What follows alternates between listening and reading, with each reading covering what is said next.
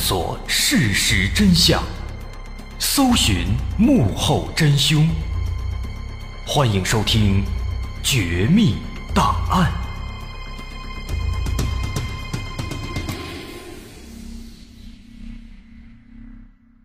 还原事实，探索真相，独到的风格，优质的内容，全网首档原创悬疑纪实类音频节目，全网收听第一《绝密档案》。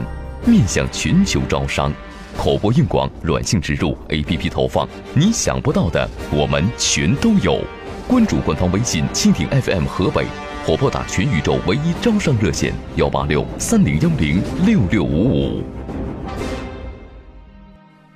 还原事实，探索真相，欢迎来到今天的绝密档案，我是大碗。这期咱们继续说万光绪。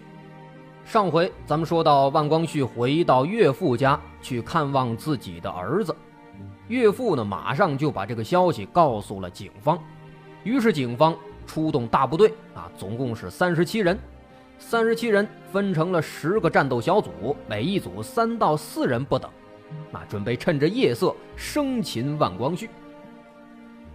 当天晚上十二点多，根据岳父的新情报，万光绪已经睡着了。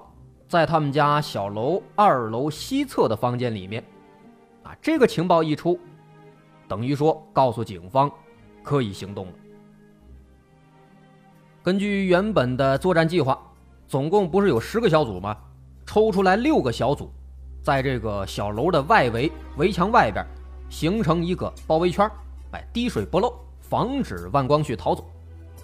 另外还有四个小组。刑警大队的教导员于伯群，武警实习排长洪高炉，战士袁自良，这仨人组成第一个抓捕小组。这个小组进入房间里面实施主要的抓捕任务。那根据之前的约定，这个小组进来之后，岳父呢会过来开屋门，并且带领着这些战士们赶到万光绪所住的那个卧室门口，哎，悄没声的。这时候呢，另外还剩下三个小组，那三个小组作为掩护和策应，啊，一起进入到房间里面辅助抓捕。这样一来的话，四个小组搞一个突然袭击，万光绪应该是没有什么反抗的机会的。即便说开枪了，估计也不会造成什么伤亡。而且这四个小组呢，哎，都是全副武装，穿着防弹衣。那这么一看的话呢，其实原本这个计划。挺完美的啊！如果说顺利执行，应该不会出现什么伤亡和损失。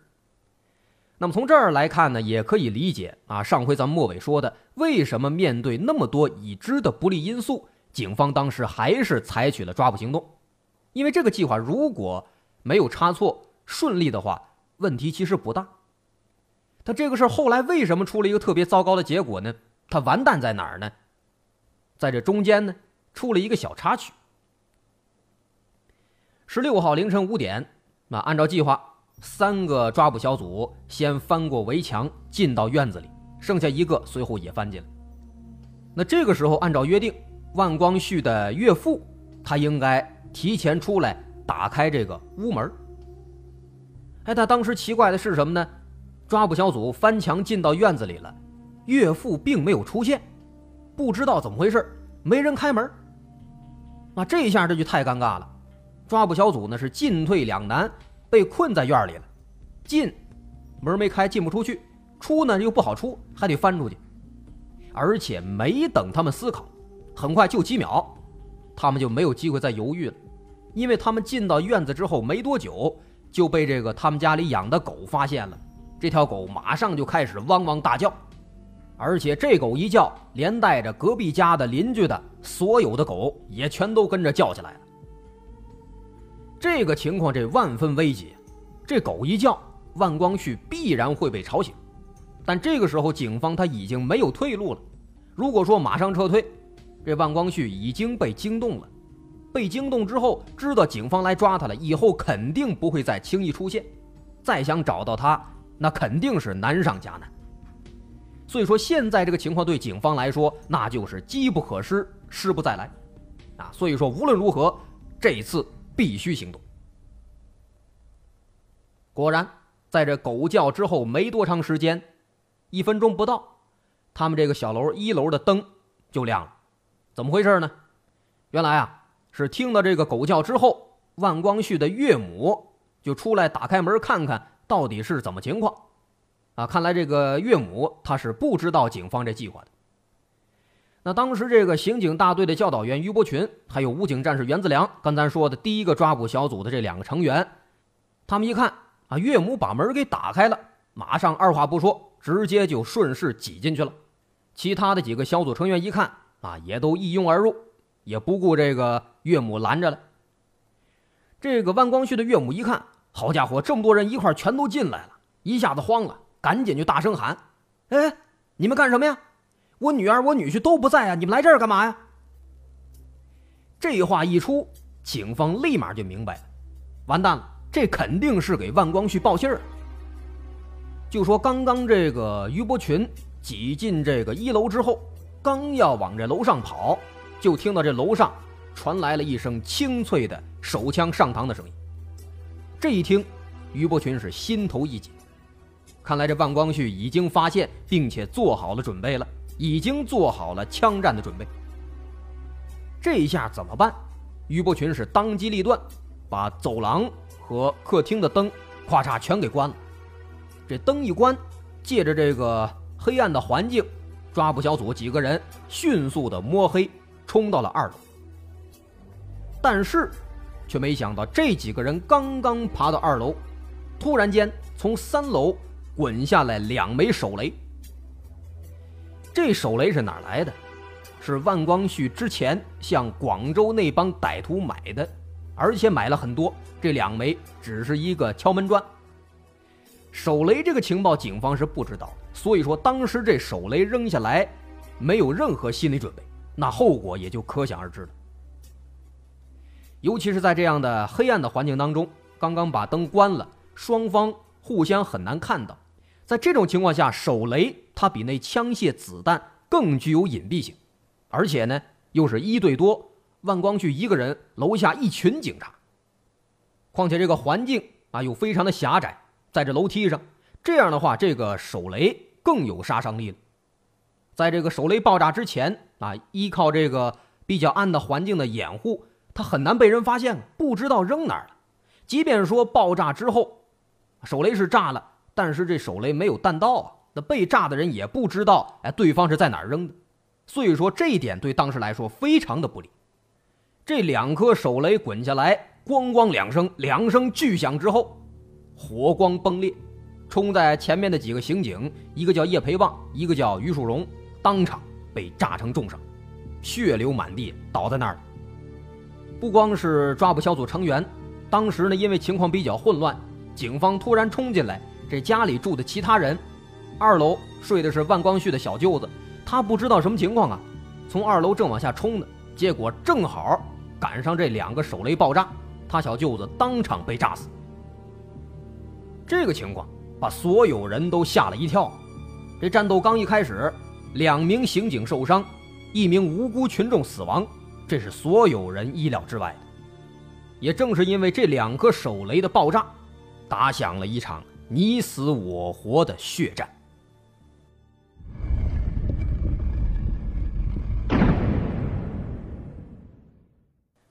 在这儿需要称赞的是，面对这万光旭的两颗手雷，十七排长洪高炉和三名民警迅速做出反应，他们并没有畏惧，直接继续往楼上冲，而其他的民警迅速的救助伤员，又撤退到一楼。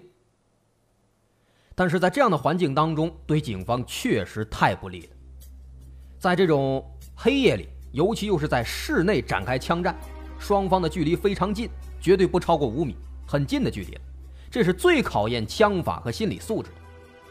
这样近距离交战，都是那种哎迅速瞄准、迅速开枪射击，那肯定不能像日常打靶一样啊，先瞄准瞄半天，然后啪打出去。那这样的话，对于枪法的要求就相当的高了。但不巧的是，上期里咱说了，万光绪这可是一个速射高手。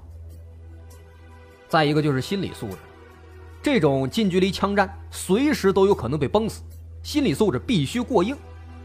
在之后的抓捕行动当中，万光旭体现出来的那种啊，超乎常人的枪法和心理素质，也是他多年的运动员和匪徒生涯当中来逐步练就的。在当时，他投掷手雷的几乎同一时间，万光旭就已经迅速的逃窜到了三楼。在三楼的万光旭低头往下看，发现警方已经开始往三楼冲了，于是他又迅速的从三楼跳到了二楼的阳台上。在这个时候，他是准备从二楼进一步的，哎，再跳到一楼后面的草堆上继续逃跑。但是不巧的是，前面咱说了，总共十个小组，有六个小组是在外围实施围追堵截的，所以说当时。万光旭想要往下跳的时候，武警上栗区中队司务长叫石立勇啊，等等还有三个人，发现哎呦有人要跳窗，果断开始拿出步枪扫射。而万光旭呢，当时在楼上听到这个枪声之后，马上就滚倒在地。这个动作，所有子弹擦肩而过，全都躲过去了。而且与此同时，万光旭还迅速朝开枪的地方扔出了一颗手雷。这颗手雷扔出去，那也是相当的精准，正好落在这个石里勇的旁边，而且不巧的是，当时只有石里勇看见了。其实，如果按照石里勇的这个条件来说，他如果只为了自己保命的话，完全可以自己躲开，不顾其他俩人死活，自己卧倒在地完全没有问题。但是，他并没有这么做，石里勇不顾自己的安危。直接把身边的两名年轻战士给推开了，推开之后没有时间了，手雷随即轰的一声炸了。随着这一声爆炸，二十四岁的施立勇当场牺牲。让人感到非常难过的是，就在抓捕的前一天，八月十五号，这刚刚是施立勇结婚的大喜日子。为了执行任务，施立勇特地把这一天给推迟了。特地推迟了婚期，而且他的未婚妻也表示非常理解，如此的通情达理。可是万万没想到，未婚妻这一口答应，却永远也等不到婚礼那一天了。这刹那间已然是阴阳两隔，不能再团聚了。这是这场抓捕行动当中警方的第一场悲剧。再说万光绪，万光绪何许人也？枪神，他又非常的狡猾，每次开枪或者投了手雷之后，都会立即转移阵地，换一个地方。哎，这种作战方式也是咱们老一辈革命战士们常用的作战方式，打一枪换一个地方，因为这样的话最不容易被对手发现，被对手打中，同时呢也最容易打的敌人。说当时在二楼扔完这个手雷之后，大概是凌晨的五点十二分，万光旭又马上跑到阳台的东面。准备从这个方向再往下跳。当时在这个阳台东边的下面，也埋伏着好几名战士。一旦说当时万光旭什么都没想，直接跳下去或者露面了，最有可能在当时被当场击毙。但是，万光旭这个家伙心理素质相当好，他特别冷静，他知道警方不可能不做埋伏，所以说当时他并没有直接跳，而是先试探性的抠了一颗子弹。扔下去了，哎，然后观察了几秒。再说楼下埋伏的这些战士呢，他们不知道掉下来的是子弹啊，这子弹一掉，马上就哎伸头查看是什么情况。万光旭在楼上呢，早就看见了，这楼下果然有人，二话不说，一枚手雷直接扔下去了。这枚手雷正好落在人群当中，这一下子轰的一声之后，两名公安人员，一名武警，瞬间。被炸成重伤。这作战刚刚开始没几分钟，先后五名军警受伤，一人牺牲，而万光旭呢，毫发无伤。不过幸运的是，这个时候万光旭已经把所有手雷都给扔光了，没有了手雷，他只能拿出自己的六四式手枪，准备强行突围。在这两次投弹之后，万光旭下一步没有选择直接跳到一楼逃走，而是再一次从二楼的阳台上爬到了三楼的阳台上。哎，这时候正好三楼屋子里边呢有我们的几个战士，哎，看到人影在外边之后，马上就开枪扫射。不过要说万光绪这身法还真的是相当灵敏，没有击中。于是乎，万光绪马上又顺着楼梯跑到一楼，想从后门逃走。不过这个时候，在一楼咱们也有人。一楼，我们的一个武警战士刚说了，叫袁子良，他正在一楼搜索埋伏。正所谓老话说“将在谋而不在勇”，袁子良这个时候做了一个相当明智的选择。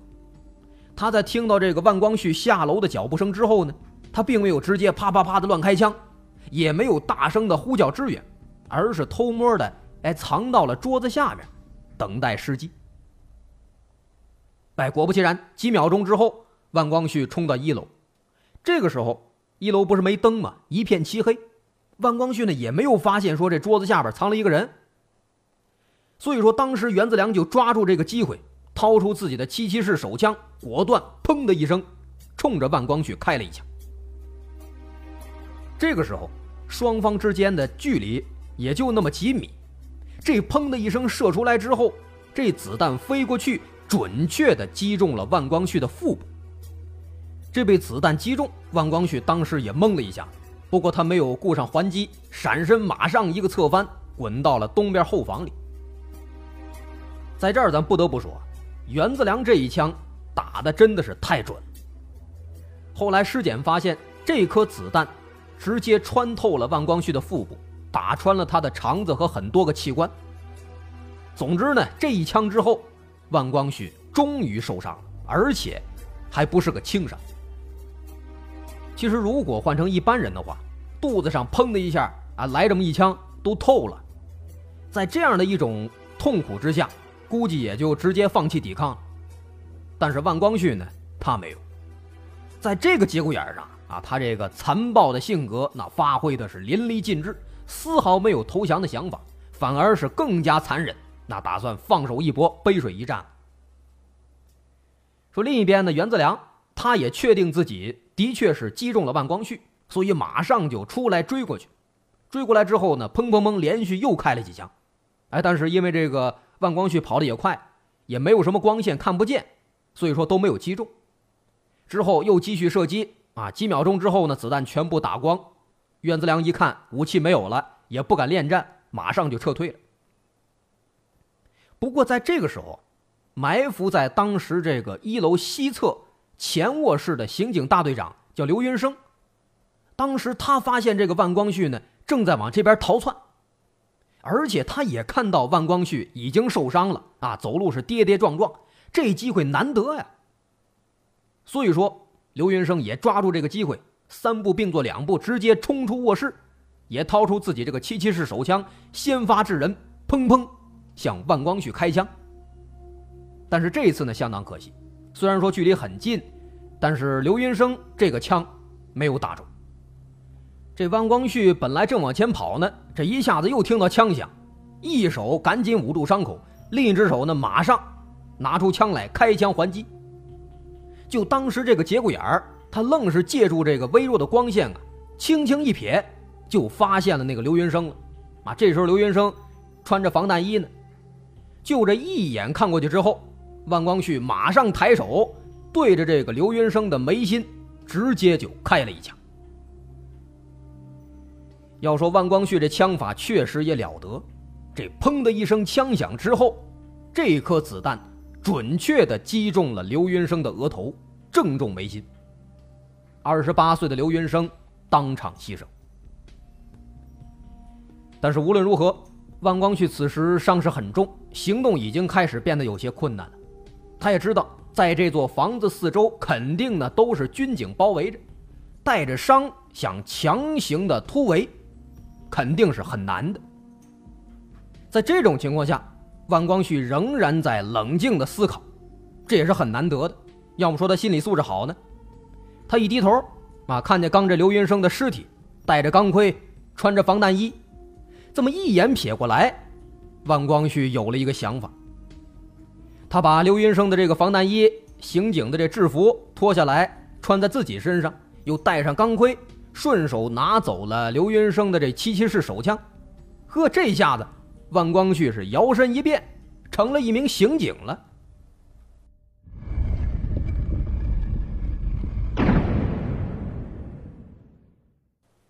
这个时候是凌晨五点三十分。此时，在屋外正在指挥作战的刑警大队教导员于伯群，听到在这个小楼里面还有很多无辜群众的喊声，有妇女的叫声，有小孩的哭声，等等等等。从这些哭声，很明显可以知道屋子里面还有很多无辜群众。于是乎，当时于伯群一边组织力量掩护，一边派。陈江和易成根这两名民警冲进屋子里，把万光旭的两个小孩和岳母给强行救出来。但是呢，当时啊，因为这个屋子里面到底什么情况，外边他们也不太清楚，而且此时警方已经出现了不少的伤亡，所以说于伯群当时只能先通知这个屋子里面的战士们说：“暂时咱先撤退，先不要强攻。”那在撤退的过程当中呢？这里面有一个刑警叫谢宏威，啊，他当时正准备往外撤，结果呢，突然就发现啊，有另外一个刑警正躲在这个猪圈旁边。这刑警呢手里拿了一把枪，这枪口对着自己的一个战友，这个战友就是刚的易成根。这什么情况呢？这怎么会自相残杀呢？谢宏威一看啊，马上就意识到这个情况肯定是不对劲的，于是赶紧抬手。就向那个刑警射击，但是呢，非常遗憾，因为当时这个距离确实比较远，而且情况又比较危急，很着急，所以说这一枪开出去也没有击中。这个刑警是谁呀？就是刚才咱说的，哎，万光旭穿上人衣服，他伪装出来的。那当时万光旭发现这谢宏威开枪之后，他赶紧也拿起枪来开枪还击。万光旭这个枪法，咱也说了很多遍了啊！这看似随手甩出一枪，但是他偏偏就正中了谢宏威的眉心，谢宏威当场牺牲。在这个时候，战斗这已经进入到白热化，警方这边损失不断。好在万光旭那儿呢，他那六四式手枪也早就把那子弹打完了，他现在用的是当时刘云生的那个七七式手枪。不过这把枪里面啊也没有多少子弹了，于是当时呢他又赶紧把谢宏威的五四式手枪捡起来了，仓皇逃到了一楼。这时候一楼有一名武警战士叫陈子军，他当时呢一看啊楼上下来了一个这个刑警啊，当时万光旭穿的是那刑警衣服嘛，他以为这是自己人呢，他就没多想，但是万光旭他不这么认为，万光旭呢二话不说直接拿起枪连续射击。这砰砰砰几枪下来，陈子军的胸部、腿部全部中弹，身受重伤。到这个时候，陈子军这才发现，原来这个刑警是万光旭伪装的，于是赶紧也开枪还击。就这样，双方持续了有几十秒的枪战，但是后来因为陈子军实在是伤势太重了，失血过多，最终瘫倒在地。把这陈子军耗的倒地上了，万光旭赶紧过来，一脚把这陈子军的手枪踢飞，把他制服在地。这个时候，这栋小楼呢，外边刚也说了，被战士们团团包围。万光旭在制服了陈子军之后，他自己心里清楚，不可能再强行突围了，外边人是越来越多，所以说无奈之下，他把陈子军架起来作为人质。挟持着陈子军，他来到了三楼楼梯口，用五四式手枪顶着陈子军的头部，开始大声喊：“你们都把枪放下，不然我就打死他。”而这个时候，听到万光旭的这番喊话，他怀里的陈子军已经是血肉模糊了，但是仍然用最后一丝力气大声的回应：“不要管我，快开枪！”听到陈子军这么喊。万光旭是彻底急了，他知道自己已经没有退路了，而警方呢也没有往后撤退，再加上陈子军这番话，呵，把万光旭气坏了，二话不说，直接扣动了扳机。就这样，随着砰的一声响，陈子军头部被击穿，献出了只有二十岁的生命。再看现在这情况，人质死了，小楼又被全面包围，在这个情况下，万光绪真是丧心病狂到了极致。他马上就想到了一个调虎离山的办法。他迅速跑到了二楼西边的卧室，这个卧室他窗户这个位置正对着隔壁家的卧室，而且距离非常近，只有几米。前面咱说了嘛，两个楼之间挨得很近。那这个时候，隔壁家有一个中年妇女叫陈美华，他正在往这个现场这边观望呢。那大半夜的枪战，当然看了，往这看呢。这万光绪一看他露头，二话不说，砰的一声，直接把这陈美华给打死了。当时这个陈美华旁边，他儿子啊刚十二岁，也在旁边呢。一看妈妈直接倒地上了，吓坏了，赶紧就哭着跑出去，一边哭一边跑求助。但是没跑两步，也被万光绪一枪给崩死了。那警方这边呢，还听到这个隔壁陈美华的家里也有枪声。当时警方猜测万光绪是不是还已经跑到邻居家了，于是呢，马上就分了一部分兵力去这个隔壁了。那么这样一来，万光绪所在的这个小楼这包围圈就出现了一个缺口。这个情况，这正是万光绪想要看到的。于是他马上就窜到了一楼东边的一个瓦房客厅，准备往外冲。但是正好呢，这个时候三楼有三个民警非常警惕，他当时马上就发现万光绪了，啊，赶紧就开枪朝着万光绪射击。可是呢，话还得说回来，民警的枪法和万光绪比起来，那实在是差了一些。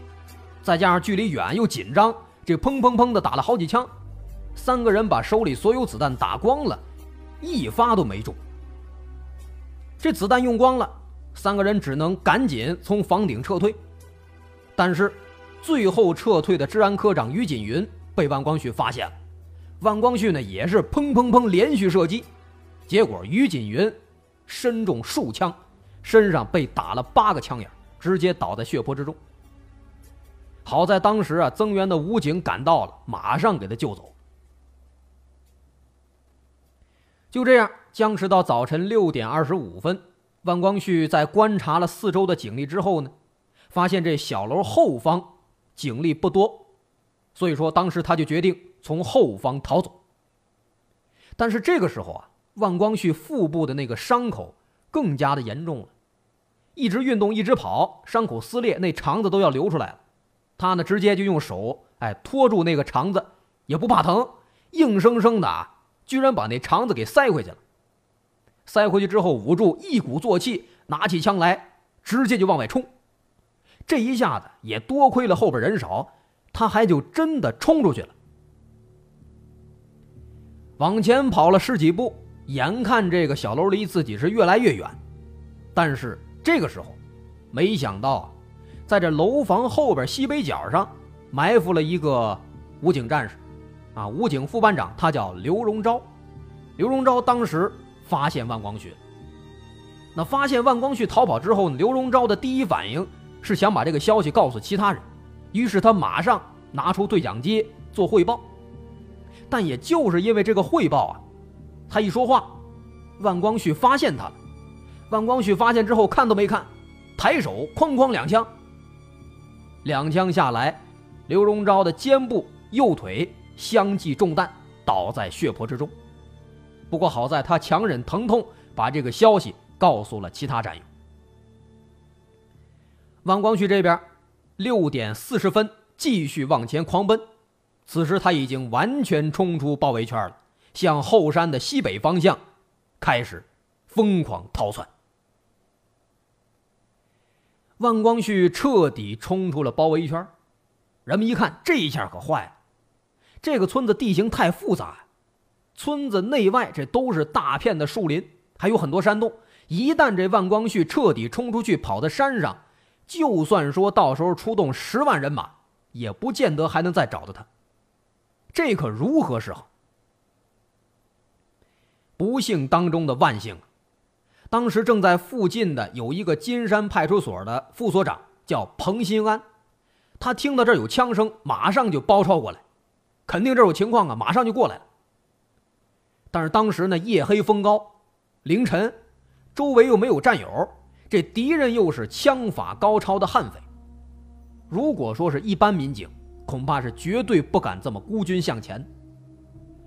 但是这个彭新安，他毫不犹豫，直接就冲过来了。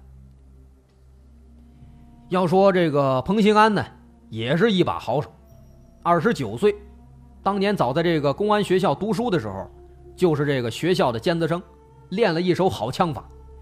后来毕业之后，又因为这个业务能力很突出，哎，从警之后呢，很快就被提拔成了副所长。他的这样的一个优秀的素质，为我们这场追击战的胜利奠定了基础。其实本来从这个路线来看，彭新安他离万光绪不近，那正常情况下他很难追上万光绪。但是当时好在万光绪受伤了，伤势特别重，一手拖着肠子。一手持枪狂奔，他这身体再好，这情况他也跑不快了。所以说没多一会儿他就慢了。所以说呢，哎，慢慢的逼近，最终在这小楼后面大概有八十米的这么一个距离的一个山坡上，彭新安和万光旭终于是迎面相遇了。相遇之后，俩人不超过几米，不过一秒，砰砰两声，两个人同时开枪。子弹飞出来，万光旭的这颗子弹准确的命中了彭新安的头部，彭新安壮烈牺牲。但是彭新安的枪法也是非常了得的，他射出的子弹准确击中了万光旭的左胸部。终于，这一枪击中之后，万光旭再一次身受重伤，倒在了草丛里面。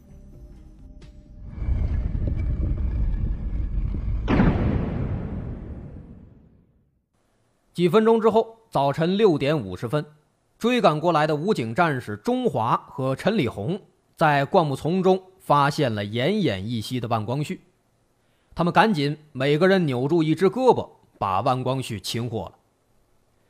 此时，万光旭已经陷入了重度昏迷，后来还没有送到医院，就死在路上。这整场作战经历两个小时，悍匪万光旭。终于被击毙。之后，在打扫战场时，从他的身上和藏匿点当中又搜出了各种枪支，总共有六把，分别是两支制式手枪和四支自制手枪，另外还有子弹三十九发，管制刀具一把。这场战斗之后，国家公安部武警总部、江西省委对这次围歼行动给予了高度评价，称赞参战人员为人民立了一大功。为社会出了一大害，事实也的确是如此。但是，虽然说有高度评价、有称赞，可这场战斗虽然成功了，损失也非常的大。明明是三十七对一，可我方仍然付出了五人牺牲、六人重伤的巨大代价，另外还有三名无辜村民死亡。官方事后也做了检讨。这也是十多年以来江西警方伤亡最大的一次行动。这次作战之后也被当做了警方最著名的反面典型，列入了警校的教材当中。曾经有一位军事评论员评论万光旭是特种兵的上等人才，如果放在军队里，那绝对是一顶一的兵王。诚然。万光旭的悍匪生涯可以说是名副其实的惊心动魄了，算得上是另类的传奇。但是话还得说回来，这个人，他终归是被自己的阴暗面所吞噬掉了。他本来可以有一个光明的未来，但是他选择了放弃。所以最终，他成为了一个放任自流的流氓恶霸，成了一个杀人不眨眼的恶魔。那他最终落得这样的下场。也是罪有应得了。好，悍匪枪神万光旭到这儿，咱就说完了。我是大碗，如果您喜欢，可以关注我的微信公众号，在微信搜索“大碗说故事”进行关注，或者也可以关注蜻蜓河北的官方微信，在微信搜索“蜻蜓 FM 河北”进行关注。好，咱下回再见。